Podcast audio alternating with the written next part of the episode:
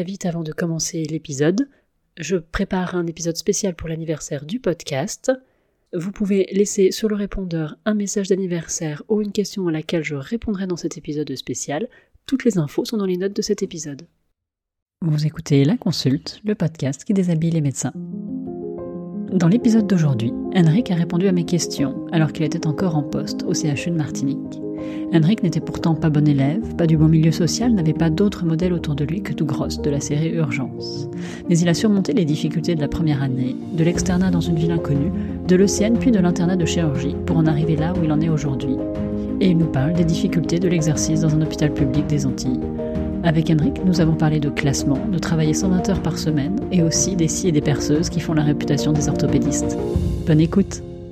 Bonjour Henrik, bienvenue à la consulte. Bonjour Annelise. Alors, je suis très, très, très heureuse de recevoir enfin un chirurgien euh, dans mon podcast.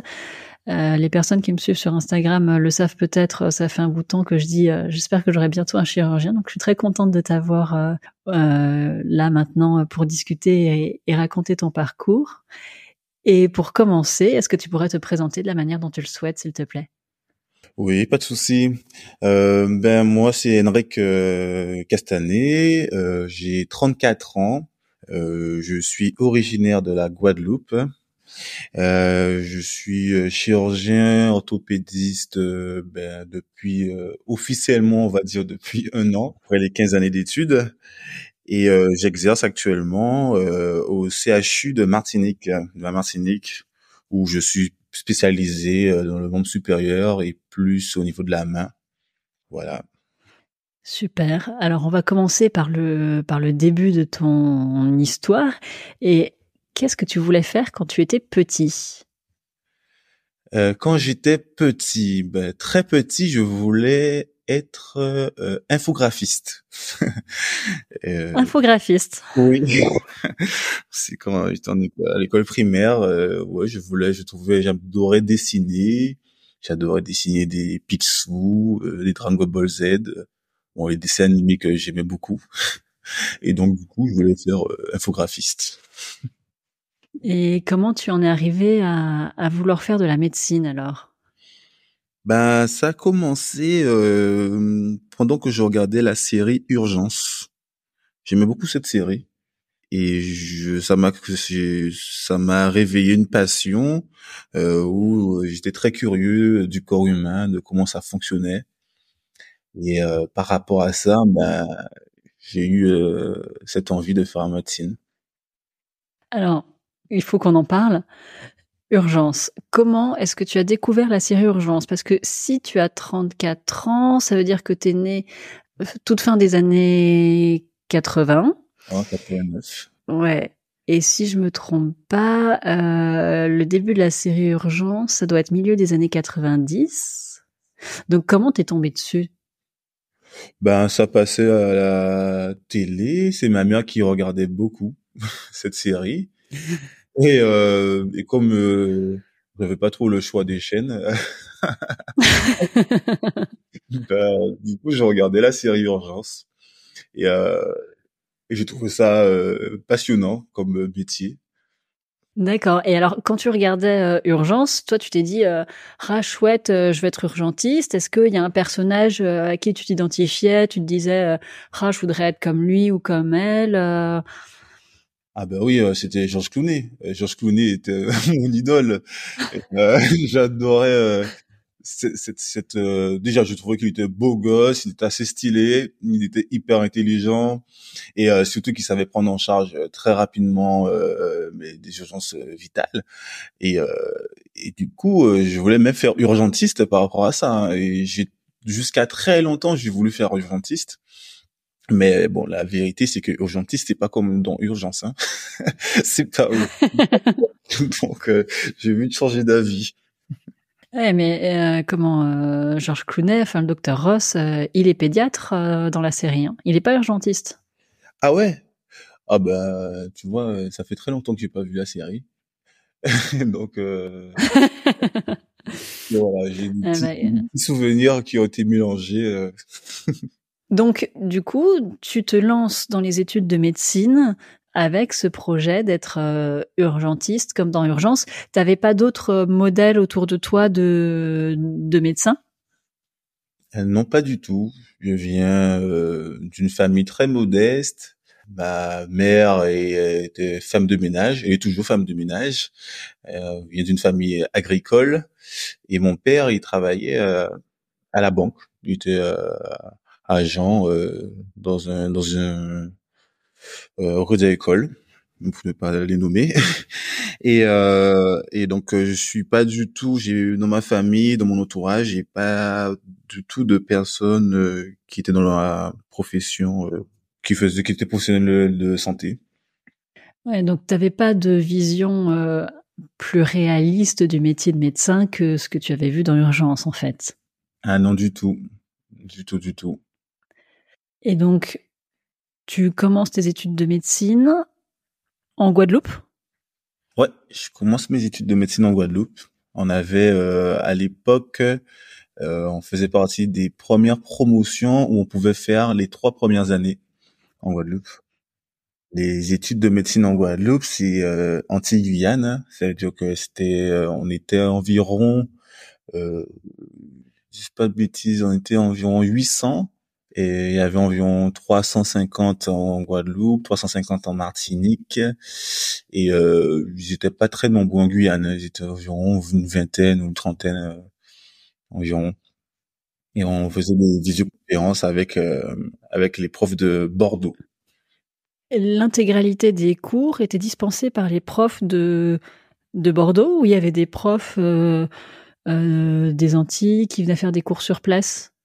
Oui, il y avait, euh, il y avait la majorité c'était des profs de Bordeaux, on avait quand même quelques profs, euh, les profs d'anatomie, profs de chimie générale, euh, de chimie organique, c'était des profs euh, des Antilles. Mais par contre, les TP, euh, les profs de Bordeaux venaient sur place pour les aider et, et voilà. Donc on, on avait quand même un contact euh, parfois avec les profs quand même de Bordeaux. Ah OK. Je savais pas du tout que ça pouvait, heu, se se passer comme ça.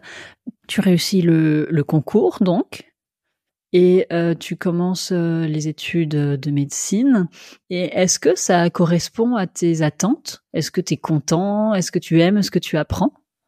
Ben, déjà, heu, la première année, bon, j'ai redoublé ma première année, hein.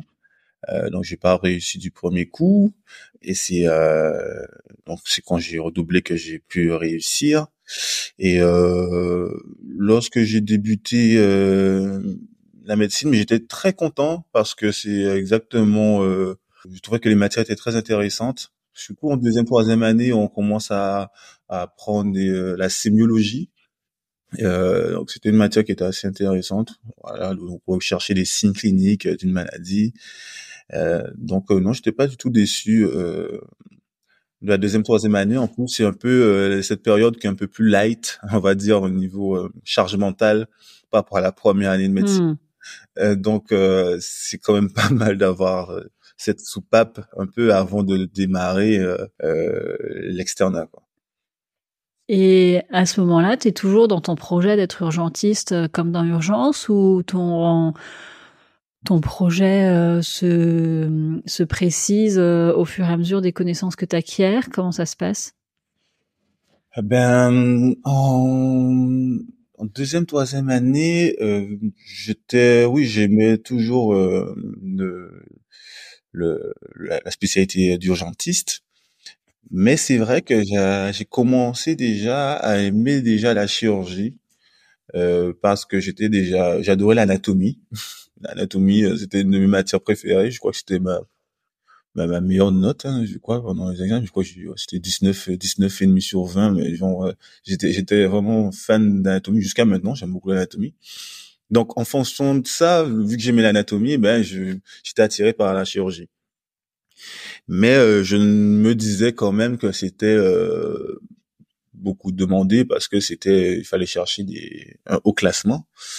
Et euh, je me disais que bon, on va quand même rester humble, Henrik. D'où tu viens? Tu viens déjà de loin. Euh, médecine générale ou urgentiste, c'est bien déjà. Donc voilà. Quand tu as passé le concours, donc tu as, redoublé et t'es passé euh, un peu juste dans les derniers ou enfin ça, a été compliqué pour toi? Non, non. La, ma première année, j'ai euh, j'ai fini, euh, je dis pas de bêtises, 350e, 370e euh, sur les 800, donc j'ai pu redoubler. Et ma quand j'ai repassé ma première année, ben j'ai fini 13e. Ah oui, donc tu avais quand même bien bien réussi ta, ta deuxième première année. Mais tu, ça te semblait quand même être trop ambitieux que de, de dire que tu voulais être chirurgien. Ben oui, parce que on a un peu quand même malgré tout ce syndrome de l'imposteur, hein.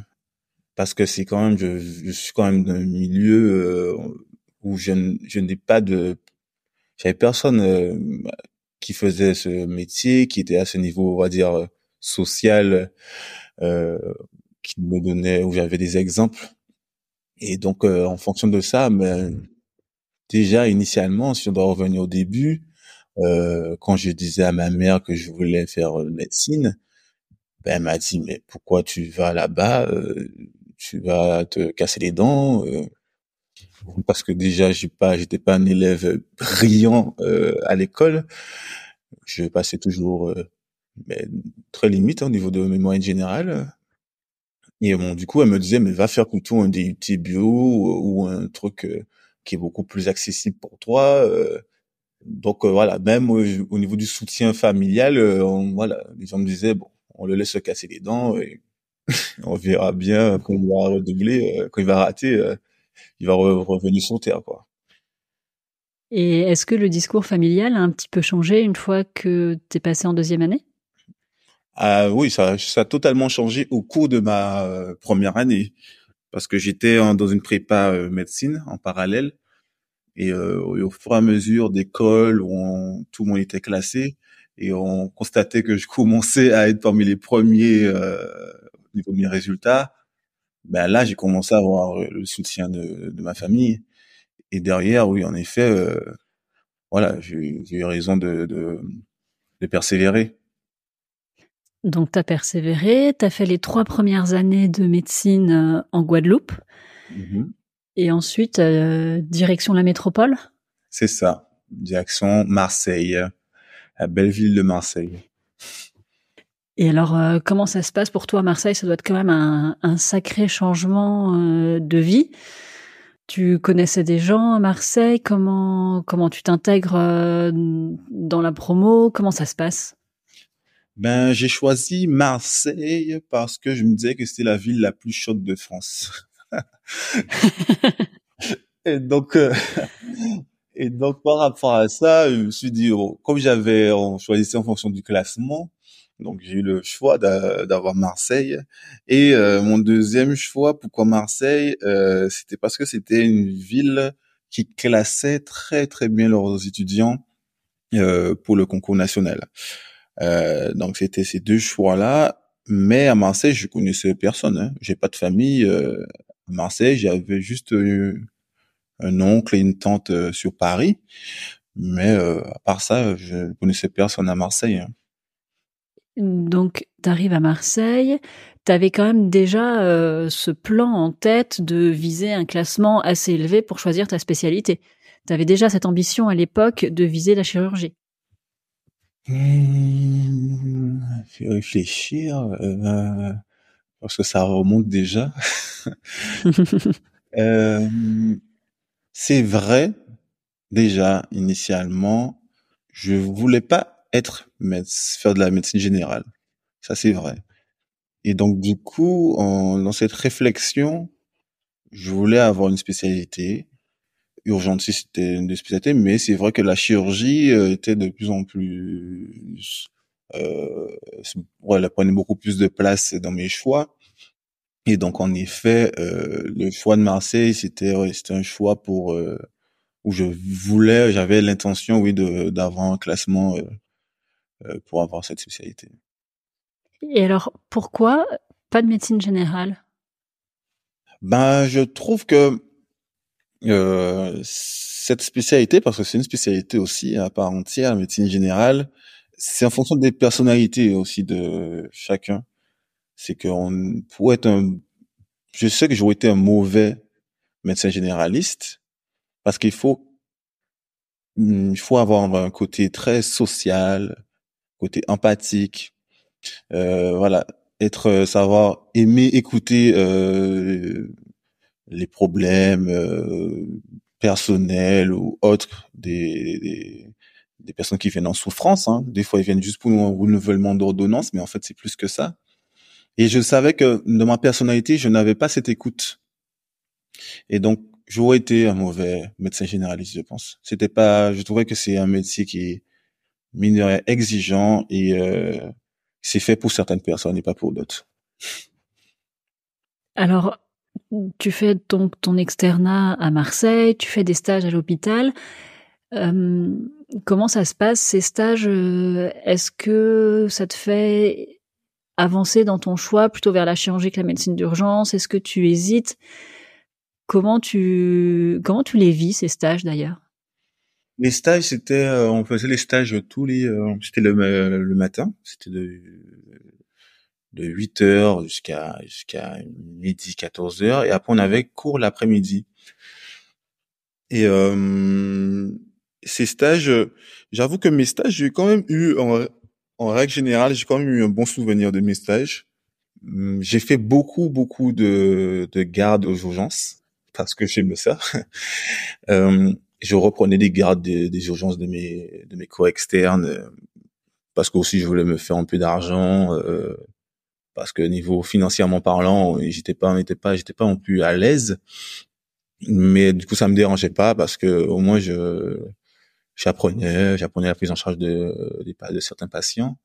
Et c'est en faisant des stages euh, aux urgences que j'ai compris que je n'allais pas faire urgentiste parce que je trouvais que c'était c'était plus un métier, euh, une spécialité où euh, bah, c'était plus comment dire un orientateur euh, de, de, de patients où il fallait, il décidait d'hospitaliser un patient ou non, savoir où l'hospitaliser. Il passait plus de temps euh, à chercher une chambre ou un lit euh, pour les patients que la majorité des patients qui venaient aux urgences, c'est pas, c'était pas des, des urgences. Donc ce côté-là, même en termes de charge mentale et même des gardes répétées, c'est quelque chose qui ne m'a pas euh, qui m'a pas plu euh, dans cette spécialité. C'est pour ça que au fur et à mesure euh, la spécialité d'urgentiste ne m'a pas m'a paru un peu m'a pas paru adapté par rapport à ce que je souhaitais. Mais ensuite, j'ai fait des stages de chirurgie, bien sûr. Donc, j'ai fait de l'orthopédie, euh, où j'ai adoré. J'ai adoré euh, ce côté très pragmatique, euh, très, euh, mais très, euh, comment dire, la chirurgie orthopédique, c'était euh, très droit au but. Voilà, c'est et et aussi c'était très manuel. J'aimais le côté où la personne elle vient avec une fracture, elle vient avec une douleur et tout de suite on voit l'effet du travail qu'on a réalisé. Le patient, il remarche, le patient, il a moins mal, le patient qui était fracturé, cassé, mais il est plus cassé. Et euh, c'était très fonctionnel, c'était très visuel, et donc j'aimais beaucoup euh, ce côté euh, où on fait un geste et on voit le travail tout de suite. Contrairement à la chirurgie viscérale, où j'ai fait fait pas mal d'heures aussi de stages de chirurgie viscérale où on pouvait passer des heures et des heures à faire une suture d'une artère hépatique et, euh, et, le lendemain, le patient, il pète sa suture et euh, faut tout recommencer. C'était assez euh, ingrat, je trouvais, comme spécialité. Donc euh, voilà. Donc la chirurgie orthopédique maintenant, c'était euh, commençait à est devenu mon premier choix euh, au cours de mes stages. Ouais, donc c'est vraiment les, les stages qui ont orienté ton, ton choix de spécialité et t'aimais bien ce côté on-off en fait de de la chirurgie orthopédique. Euh, c'est cassé, on répare et puis on voit tout de suite que c'est réparé, quoi. ouais, c'était ça. C'était. Euh, ouais. Et alors, euh, donc arrive le concours de l'internat. Ouais. Et ton classement, donc, te permet de faire la spécialité de ton choix qui était la chirurgie orthopédique Pas vraiment. J'ai eu un parcours assez euh, tumultueux. euh, faut savoir que lors de ma cinquième année de médecine, euh, j'ai eu une grosse dépression. Euh, le, la distance euh, familiale avec mes amis, le fait de pas être chez moi, le fait d'être isolé, ben ça fait que j'ai fait une année un peu blanche où je j'allais en stage, mais voilà à reculons, je bossais euh, ce qu'il fallait pour les examens, mais euh, pour euh, avoir un classement, il faut, bon, comme tu le sais bien, commencer déjà à travailler, à commencer à, faire, à, travailler ses bouquins de manière très rigoureuse, rigoureusement plutôt, pour avoir une spécialité. Et donc du coup, si en cinquième année on travaille pas de manière acharnée, euh, ben euh, on sait qu'en sixième année, ça sera difficile d'avoir sa spécialité. Donc euh, cette année qui était un peu difficile, voilà, j'ai j'ai eu mes examens quand même, je suis passé en sixième année. Ben je suis passé en sixième année avec du retard. J'avais beaucoup de matière à rattraper, beaucoup de tours, comme on disait, à revoir. Et par rapport à ça, euh, j'ai, je suis allé à l'ECN, mais en, avec énormément de retard, en sachant que j'allais pas avec euh, toutes mes armes. Ce qui veut dire que j'ai quand même essayé et j'ai eu un classement qui était pas bon. Euh, j'ai fini, je dis pas de bêtises, 6400 sur les 8000 à l'époque, je crois. Et donc euh, avec ce classement-là, euh, pour faire chirurgie, ben, c'est un peu compliqué. à l'époque, je crois qu'il fallait dans les 3500, 4000 premiers pour euh, avoir au moins une chirurgie. Et alors, tu as ton classement qui tombe, il faut prendre une décision. Tu fais quoi à ce moment-là? Bah, à ce moment-là, ben, j'appelle ma mère. J'appelle ma mère, euh, voilà, mon, mon pilier. Euh, donc, euh, je l'appelle, je lui dis mon classement. Oh, J'étais très triste hein, à ce moment-là. Et elle me dit, ben, Henrik, mais du coup, il faut que tu redoubles. tu vas être un mauvais médecin généraliste, mon fils. Euh, tu vas pas être heureux. Donc, euh, j'ai dit oui, mais on peut pas redoubler. À l'époque, on pouvait pas redoubler. Hein. Il fallait passer devant une commission. Mais elle m'a dit, mais dans tous les cas, tente parce que voilà, ça va pas, tu vas pas être heureux. Donc, comme dit comme fait, ben j'ai tenté, j'ai posé ma, du coup, euh, ma requête de redoublement euh, auprès de la commission euh, avec une lettre de motivation. Il fallait aussi une lettre de motivation d'un d'un PU, un professeur universitaire, et j'ai eu la lettre de motivation de mon du chef de, du service de viscéral euh, de Marseille, professeur Le Treut, je me rappelle. Et il m'a fait une très belle lettre euh, de recommandation où il avait dit que j'étais fait pour la chirurgie et ça a beaucoup appuyé euh, sur ma sur ma candidature. Et grâce à ça, euh, j'ai pu relever ma sixième année. Et donc, j'imagine que pour cette deuxième, sixième année, tu as dû bosser énormément pour euh, rattraper tout le retard que tu avais euh, pour pouvoir être euh, au taquet au moment de repasser les examens, enfin l'internat, quoi. Ah oui, là, clairement, moi qui disais que j'avais pas envie de revenir dans un dans un mood comme en première année où on est tout le temps dans les bouquins et euh, on, on ne s'arrête pas. En ben, j'ai dû repartir quand même dans ce mood parce qu'il y a beaucoup de travail à faire. Et donc oui, c'était une année euh, mais de zéro, euh, on va dire quand même zéro plaisir hein.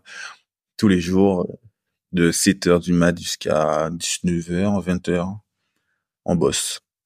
J'avais pris des stages, euh, on va dire planqués, hein, où je faisais comprendre à au chef de service que j'avais des objectifs et que je, que s'ils étaient d'accord que je ne vienne pas au stage pour bosser et, et j'avais la chance d'avoir des chefs qui étaient qui avaient une bonne compréhension par rapport à ça et ils m'ont ils m'ont laissé euh, travailler et donc euh, j'ai pu repasser euh, mon concours et là j'ai eu le classement adéquat même si j'étais un peu déçu parce que je faisais des concours blancs où j'étais classé parmi les 1000 premiers et le vrai concours j'ai fini 2400 et euh, donc j'ai pu rattraper 4000 places et j'ai pu avoir euh, du coup ma spécialité. Et à ce moment-là, est-ce que tu avais envie de retourner en Guadeloupe euh, pour faire ton internat? Non. Non, parce que je savais que la formation théorique et même pratique des internes eh ben, n'était pas, c'était pas, n'était pas bonne, quoi. Il n'y avait pas mmh. de professeurs euh, universitaires, euh, pas assez en nombre en tout cas. Les terrains de stage n'étaient pas adaptés. Mais même si en plus en Guadeloupe on fait une partie de notre internat en France, euh, j'avais quand même ce côté un peu carriériste où je voulais euh, être un bon chirurgien je voulais surtout finalement apporter quelque chose de plus aux Antilles. Et donc euh, je me disais que c'est fallait que je reste en France euh, pour euh, pour trouver euh, pour être dans une école de chirurgie voilà qui qui m'aurait apporté beaucoup plus que ce que les Antilles m'auraient apporté donc non le choix de les Antilles c'est même pas passé euh, j'ai même pas pu penser ça c'était plutôt dans la recherche d'une école d'une bonne école d'orthopédie et à ce moment-là, ton projet, c'est quand même de rentrer à un moment donné aux Antilles. Ah oui, oui. Moi, mon projet, c'était après avoir passé euh, mon internat et même mon assistanat, euh, c'était de, de, retourner aux Antilles euh, coûte que coûte. Hein. Tu passes l'internat, tu as ton ton internat dans la spécialité que que tu veux. Alors, moi, j'ai toujours cette impression que euh, l'internat de chirurgie, c'est un petit peu euh, euh, reprendre à zéro. Parce que j'ai l'impression, mais peut-être que tu vas me contredire, que on n'apprend pas vraiment la chirurgie pendant le pendant le deuxième cycle, parce que c'est quand même un métier qui est très très pratique et qu'on pratique pas forcément beaucoup quand on est externe. Et j'ai même l'impression que finalement tout ce qui est euh, décider des indications opératoires, c'est des choses qui sont pas vraiment, euh, euh, qui sont vraiment que très survolées pendant le pendant l'externat. Est-ce que toi tu as eu cette impression ou tu t'es senti très vite à l'aise? Comment ça s'est passé pour toi? Ah ben tu as totalement raison. Il a totalement raison. Donc, euh, je suis allé faire euh, du coup mon internat à Lille. Euh, je traversais la France hein, euh, pour arriver là. C'était une très bonne école de chirurgie d'orthopédie. Et en effet, l'inconvénient, en fait, comme tu dis, c'est dans le deuxième cycle, à Marseille surtout, qu'on est externe. déjà, on ne s'habille pas dans toutes les interventions. Hein. Et euh, on regarde un peu dessus du champ stérile. Euh. voilà, c'est pas. Mais des fois, de temps en temps, on s'habillait. Mais ce qui fait qu'en effet, euh, qu'on arrive en tant qu'interne de chirurgie, ben oui, on est, on est des, on dit, on est des bébés chirurgiens. C'est que on apprend le B à bas, bien s'habiller, pas faire de fautes, qu'on met des gants, on apprend à suturer. Euh, on apprend, on apprend déjà à, aider et, euh, effectivement les indications même chirurgicales, ben c'est on apprend sur le tard. Hein, c'est on commence à acheter des bouquins, les, on a des cours, euh, même les cours théoriques. Euh, c'est franchement c'est sûr, c'est les c'est les praticiens avec qui on avec qui on travaille, qui nous apprennent euh, les bonnes indications, mais les cours théoriques même, euh, on n'en a pas tant que ça qu'on est en chirurgie.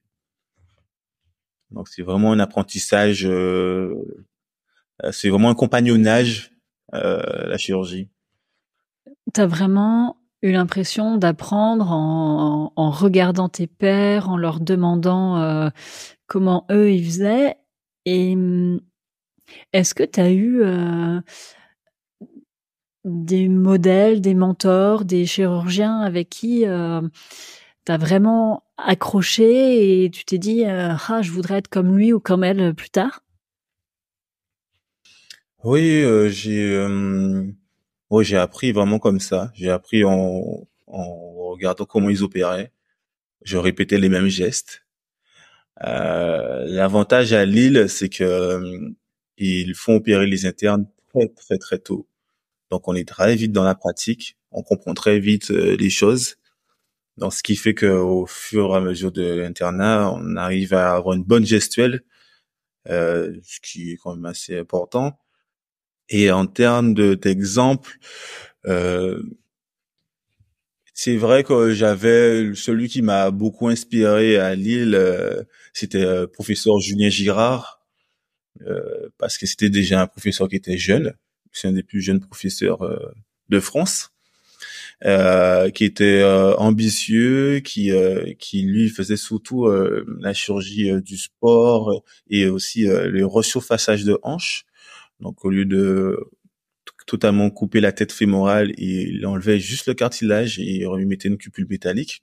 Donc c'était quand même c'est lui qui a ramené cette technique chirurgicale en France et qui a mis au bout du jour à nouveau cette technique. Et donc, euh, déjà, juste le fait de faire ça, où il a eu beaucoup, il était décrié par rapport aux, anciens chirurgiens qui disaient que c'était dangereux ou autre, il a quand même tenu bon et euh, maintenant à ce jour, euh, le ressurfaçage de hanche est devenu la chirurgie, la prothèse de hanche, on va dire, du jeune. Et, et en plus de ça, c'était un mec qui était sportif, qui était très simple, très cool, très, très disponible en plus. Donc euh, oui, c'est lui, c'était mon exemple, euh, on va dire euh, quand même. L'internat de chirurgie en chirurgie orthopédique, est-ce que c'est aussi dur que ce qu'on peut imaginer avec énormément de garde, beaucoup de décisions à prendre parfois seul parce que le chef est pas disponible, euh, beaucoup d'heures, euh, beaucoup de blocs euh, la nuit? Ça a été dur pour toi? Oh que oui. pas un mythe. L'état de chirurgie, c'est très dur. en effet, on enchaîne beaucoup, beaucoup de gardes. On n'a pas de repos de garde.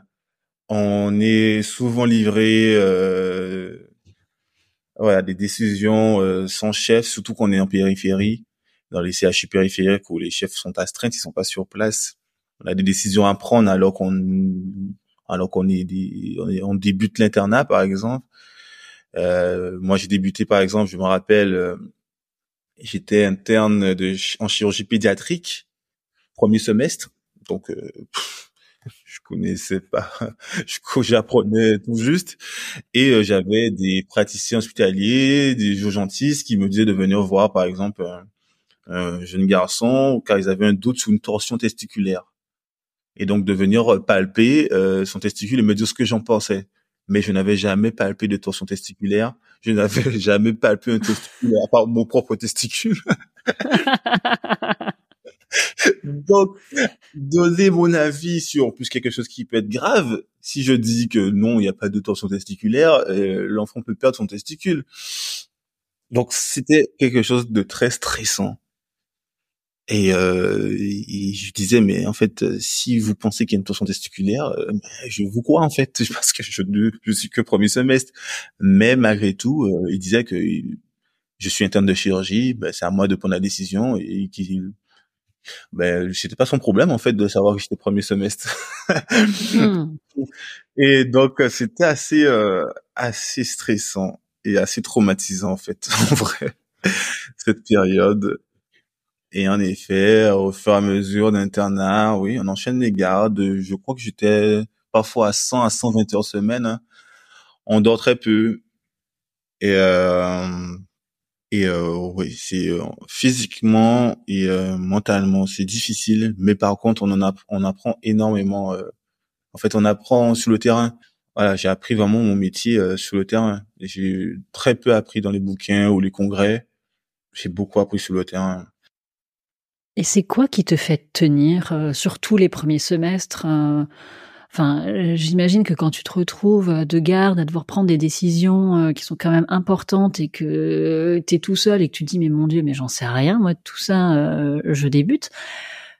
Qu'est-ce qui fait que tu tiens et que tu te dis que ça vaut le coup de continuer? Ben parce que on a des exemples de personnes qui ont réussi, comme par exemple comme je disais, euh, quand on voit un professeur Girard euh, qui est totalement épanoui dans son métier à la fin, qui a eu la même formation que moi, euh, ben c'est ce qui fait tenir, c'est l'objectif, c'est savoir où la, où on va, et donc on sait que tout le monde est passé par ça, même si c'est pas le meilleur moyen, je pense, d'apprentissage, mais euh, tout le monde est passé par ça et tout le monde a survécu. Donc moi, je me disais, ben, c'est un mauvais moment à passer, mais que ça va passer.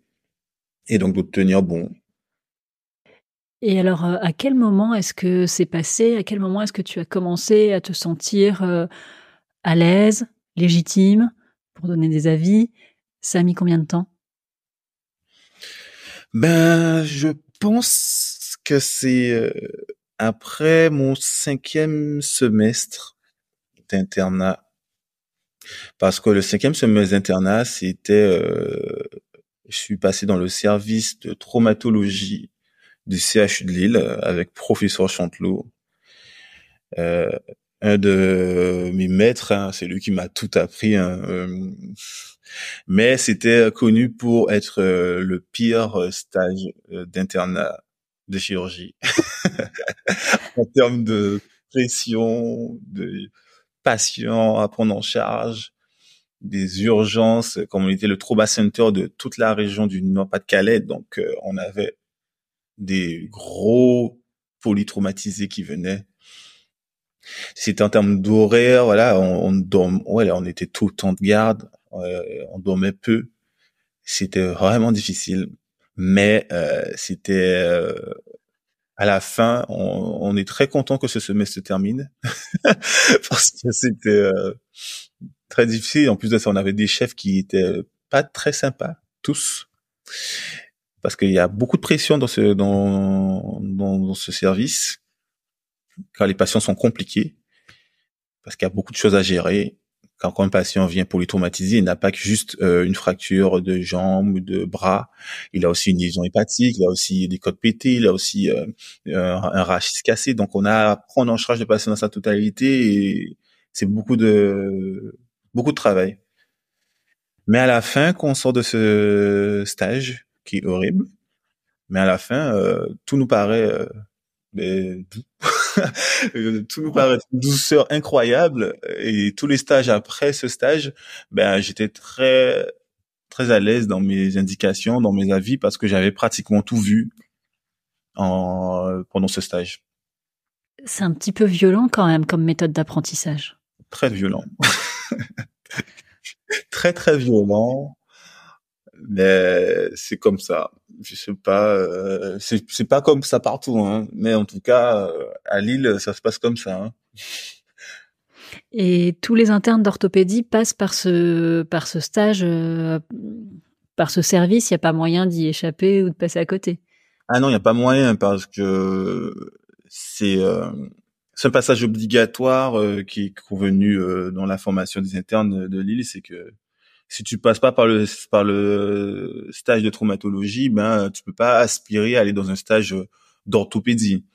Donc euh, la différence, la traumatologie, c'est vraiment la prise en charge des fractures, des urgences, et l'orthopédie, c'est la prise en charge des maladies dégénératives, euh, type arthrose ou ou des maladies euh, type euh, syndrome du canal carpien, voilà, c'est c'était plus euh, beaucoup plus calme le service d'orthopédie, mais on pouvait pas y accéder euh, tant qu'on n'avait pas fait de stage de en traumato.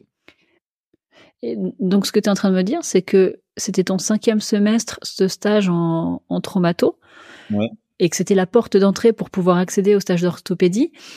Est-ce que ça veut dire que avant ton cinquième semestre tes quatre premiers semestres, c'était de la chirurgie hors chirurgie traumato-ortho? Non. Que t'as fait que d'autres... Non, d'accord. Mais c'était en périph' du coup. Voilà, c'était en périphérie. Euh, sauf mon stage de chirurgie pédiatrique. Mais entre-temps, il y a eu une réforme euh, quand j'étais en fin d'internat où euh, tous les internes de, première année euh, devaient passer euh, au moins une fois euh, dans un stage d'orthopédie au CHU. Donc ça a changé actuellement, c'est plus le cas. Mais en tout cas, à mon époque, c'était comme ça. On, allait dans le stage d'orthopédie du CHU de Lille après être passé au, au service de traumatologie.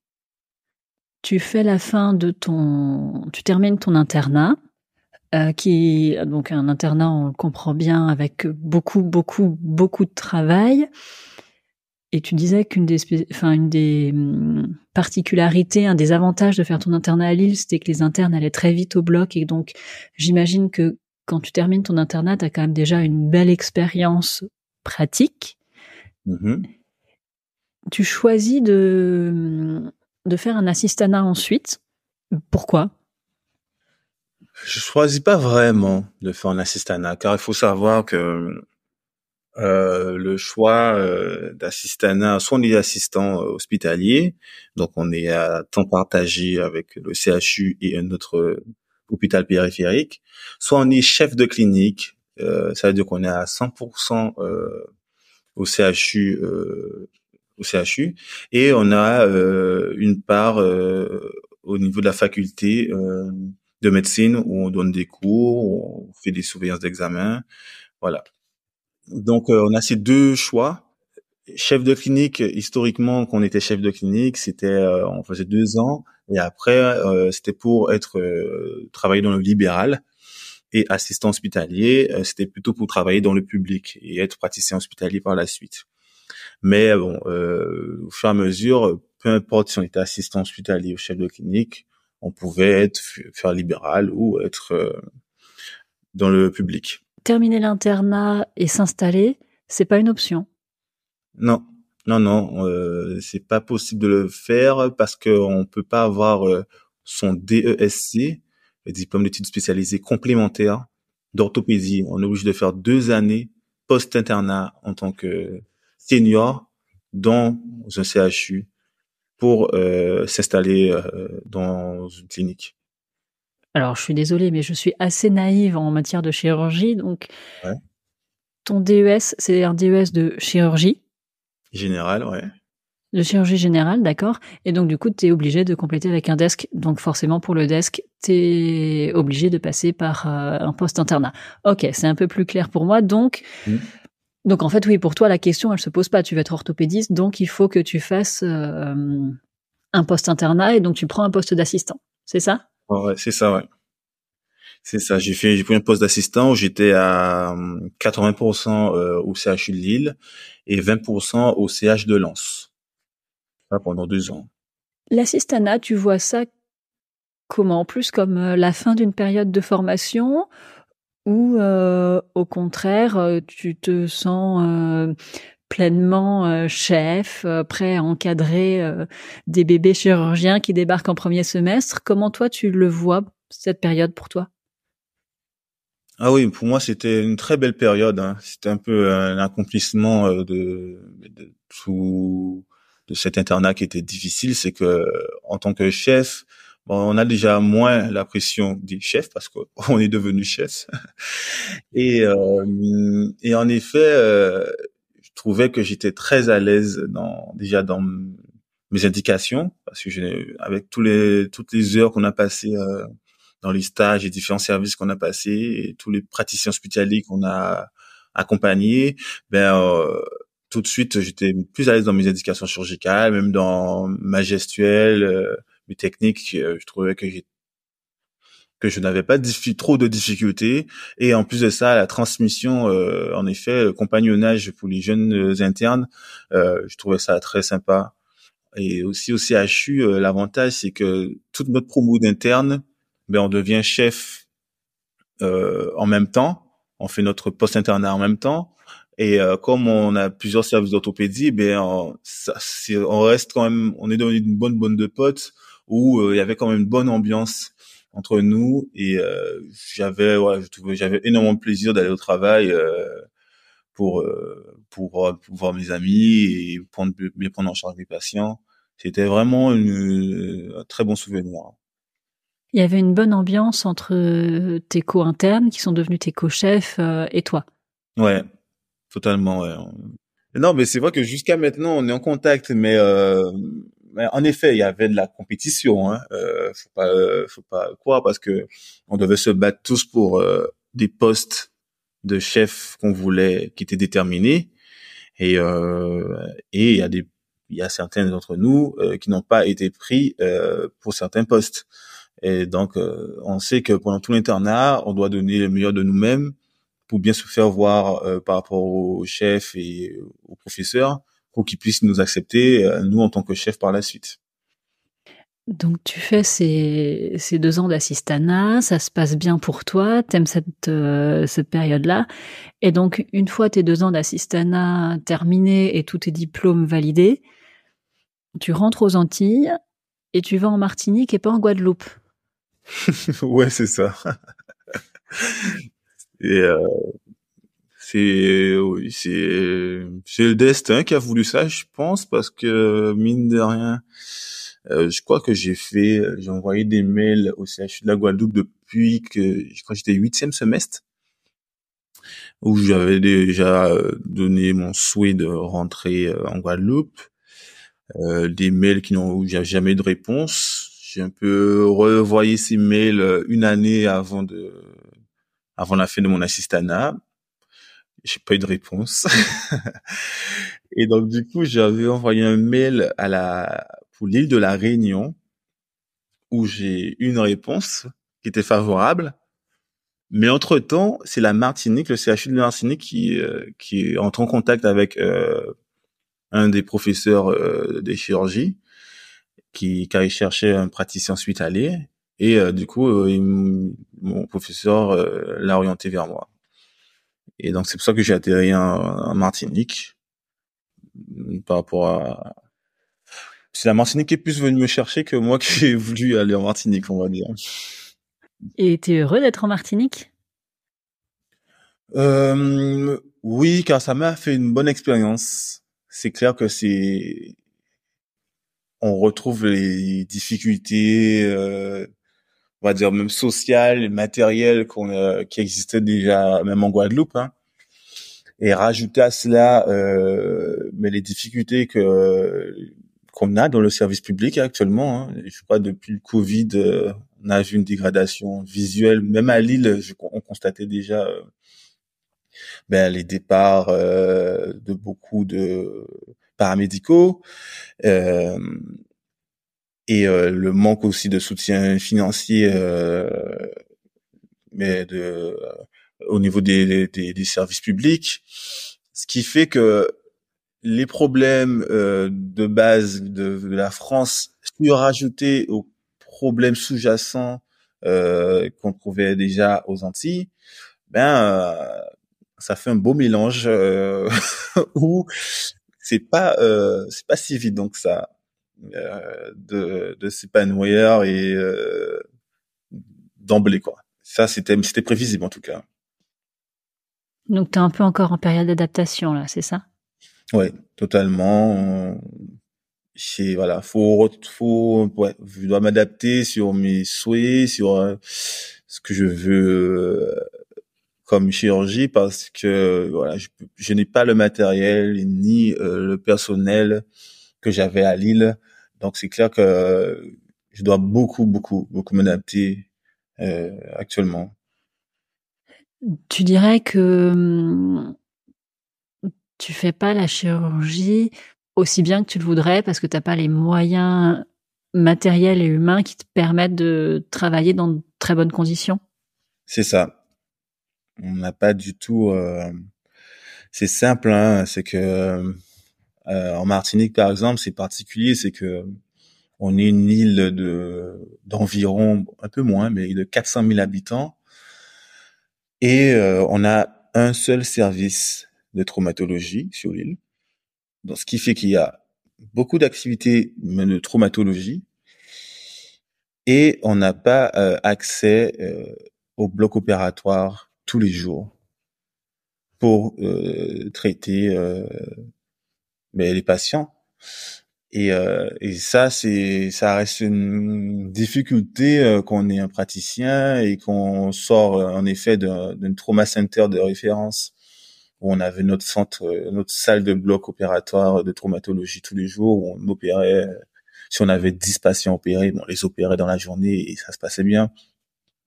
En Martinique, ben, on peut avoir 10, 15, 20 patients opérés et euh, on peut pas les opérer parce que euh, on a deux salles de bloc d'urgence pour toutes les spécialités de la Martinique.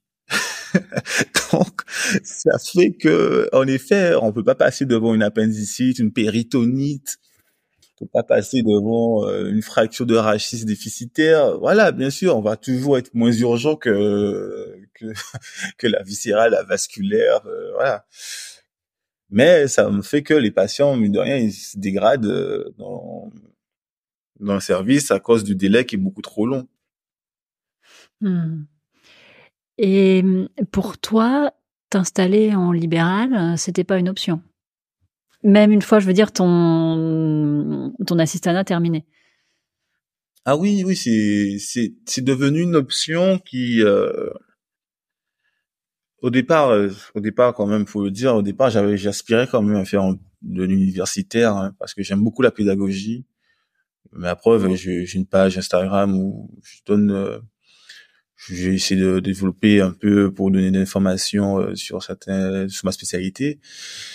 Mais euh, quand on voit comment ça se dégrade et euh, comment on peut pas travailler dans dans un environnement euh, sécuritaire hein, quand même, c'est quand on fait un, on fait un métier quand même qui est stressant, qui demande beaucoup de rigueur.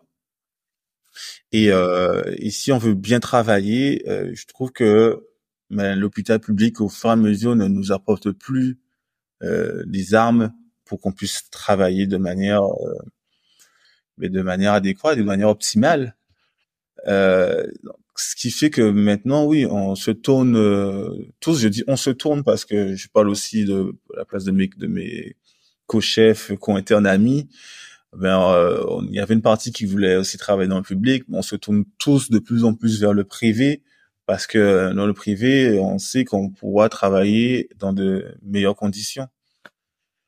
Et c'est le, ça, c'est un peu euh, une tendance général, c'est que actuellement euh, tous les internes et, qui ont été formés euh, vont plus dans le privé et ce qui fait que dans le dans le dans les centres hospitaliers périphériques ben il y a un manque de chirurgiens et on va du coup rechercher beaucoup plus de chirurgiens euh, étrangers pour essayer de combler ce déficit actuellement. Oui, et puis moins il y a de chirurgiens, moins le service devient attractif, donc plus c'est difficile de recruter et ça devient un cercle vicieux ensuite. Exactement, c'est exactement ce qui se passe euh, en Martinique comme ailleurs. J'avais une question. Je suis désolée, mais je vais quand même la poser. Pourquoi les chirurgiens orthopédistes ont cette réputation d'être des bourrins? Bah, on a cette réputation, euh, bah, ça c'est euh, on a cette réputation, je pense déjà parce que euh, on est comme on dit, on est euh, ouais, on a un côté très euh, pragmatique et très droit au but. C'est cette image de c'est cassé ou c'est pas cassé. Voilà. et et voilà, c'est mais c'est une image qui est quand même qui est restée mais mine de rien, quand euh, on rentre dans cette spécialité, on se rend compte que l'orthopédie est tellement euh, plus complexe que ça. Euh, et euh, c'est voilà, c'est il y a une partie de où, où c'est ce côté gros bourrin parce que pour réduire une fracture de fémur, ben, il faut y aller à, la force des bras. Pour luxer une hanche, il faut mettre une prothèse de hanche. Euh, des fois, c'est des patients qui sont bien porteurs, hein, qui sont obèses, et euh, donc il faut quand même de la force pour ça. Et euh, en effet, euh, voilà, on utilise quand même des instruments, on utilise des scies, on utilise des perceuses, des visseuses. voilà, on utilise des marteaux, des, des, ciseaux à frapper. Voilà, on utilise des instruments quand même qui sont assez impressionnants. D'où euh, cette image de gros bourrin boucher. Voilà. Mais euh, quand, on regarde bien, voilà, il y a ce côté très très bouché, mais euh, tout est contrôlé. Tous les gestes sont sont sont, sont vérifiés, sont tous les gestes sont réfléchis. Euh, il n'y a pas un, un, geste qui n'est qui fait au hasard. Et aussi, euh, l'orthopédie c'est tellement plus vaste que aussi on a aussi la chirurgie arthroscopique, qui est une chirurgie euh, voilà qui se fait euh, avec de avec de l'eau dans une articulation où on fait des gestes assez des gestes très fins. Et aussi on a aussi la partie microchirurgie donc, euh, en plus moi qui ai le, le diplôme universitaire, voilà, faire euh, des sutures artérielles euh, de, de, de doigts, euh, faire des gestes nerveux, des plexus, c'est quand même voilà, on a, on a une partie très fine aussi dans la chirurgie que qui, c'est un peu moins connu euh, et moins impressionnant que le côté en effet bourrin euh, de l'orthopédiste euh, bon inférieur on va dire. Mmh. C'est quoi un bon chirurgien? Ah, moi, j'ai toujours dit que tous mes internes, un bon chirurgien, c'est un chirurgien qui donne de bonnes indications chirurgicales. C'est pour moi le plus difficile dans notre euh, spécialité, c'est que tous les chirurgiens auront à la fin de leur internat, ou même dans leur pratique, tout chirurgien sait poser une prothèse de hanche, euh, c'est faire une libération du euh, du nerf médian. Voilà, en termes de gestes chirurgicales, de techniques chirurgicales, un chirurgien sait faire. En règle générale, il n'y a pas de souci. Mais le plus difficile, c'est la bonne indication. C'est savoir quand il faut opérer le patient, à quel moment il y a un timing à avoir. Un chirurgien qui doit avoir aussi une relation de confiance avec son patient, où le patient ne doit pas se sentir euh, ben, comme euh, un client comme euh, de la chair à, à saucisse ou faut pas que le patient ait l'impression que le chirurgien le bistouille entre les dents. Faut que voilà, faut aussi une preuve d'empathie aussi parce que voilà. Et pour moi c'est ça le bon chirurgien, c'est plus ce côté euh, ce côté-là pour être un bon chirurgien pour moi c'est vraiment la bonne indication chirurgicale à poser quoi. Donc le bon chirurgien, ça se joue en consultation et pas au bloc opératoire. Oui. Pour moi, c'est euh, pour moi c'est plus important. C'est euh, à la consultation et euh, avoir cette cette bonne information, répondre aux questions de patient, avoir aussi ce côté où on peut laisser le temps au patient de décider de de l'intervention ou pas, le revoir parce que dans tous les cas, au bloc opératoire, on sait qu'on, on sait que si c'est une intervention qu'on fait habituellement, on sait combien de temps va prendre, ça va, ça va pas changer. Euh, on sait combien de temps euh, euh, l'intervention prendra, mais en effet, bon chirurgien, ça se passe en consultation. Pour moi, il n'y a pas de, y a pas de doute. Et hum, qu'est-ce qui te rend heureux dans ton travail? Mais ce qui me rend heureux de mon travail, c'est de voir euh, mes patients euh, souriants euh, après que je les ai pris en charge et qu'ils me disent merci. Tout ça. Quand ils me disent merci, qu'ils vont très très bien, qu'ils vont reprendre le travail, qu'ils vont reprendre le sport et qu'ils sont souriants, ça, ça me rend vraiment heureux. Je vais te poser la, dernière question qui est la, question rituelle euh, dans mon podcast. Euh, quelle est ta tenue de travail, Henrik Ma tenue de travail? Ben, ouais. Ma tenue de travail, ben, c'est une tenue de bloc. une avec euh, une blouse. Et tu portes la tenue de bloc même quand tu vas pas au bloc opératoire Ouais, souvent. Je, je trouve que le pyjama de bloc c'est très confortable. et, euh, et, je trouve ça aussi un peu moins. Euh, je trouve que c'est bien d'avoir une tenue euh, que je porte à l'hôpital et que quand je rentre chez moi, ben, j'ai ma tenue de ville et que ma tenue de ville n'a pas traîné dans tous les murs de l'hôpital. Merci beaucoup, Henrik, euh, d'avoir pris euh, ce temps pour, euh, pour discuter avec moi et pour répondre à, à toutes mes questions. Ah ben, pas de souci. C'est très sympa en tout cas. L'épisode est maintenant terminé. J'espère qu'il vous a plu et surtout qu'il vous a inspiré. J'adore recevoir vos retours par mail ou via mes réseaux sociaux. Vous trouverez dans les notes de l'épisode comment me contacter. N'hésitez pas à me donner votre avis sur euh, les épisodes, à raconter euh, vos témoignages de médecins, à me faire des propositions d'invités. Je suis toujours ravie de vous lire. Si vous souhaitez soutenir euh, ce podcast, n'hésitez pas à en parler autour de vous. C'est le bouche à oreille qui lui permet de se faire connaître. Et n'hésitez pas non plus à mettre une note 5 étoiles et un commentaire sympathique sur vos applications de podcast. Vous pouvez me retrouver sur mes réseaux sociaux, Twitter et Instagram, podcast la consulte.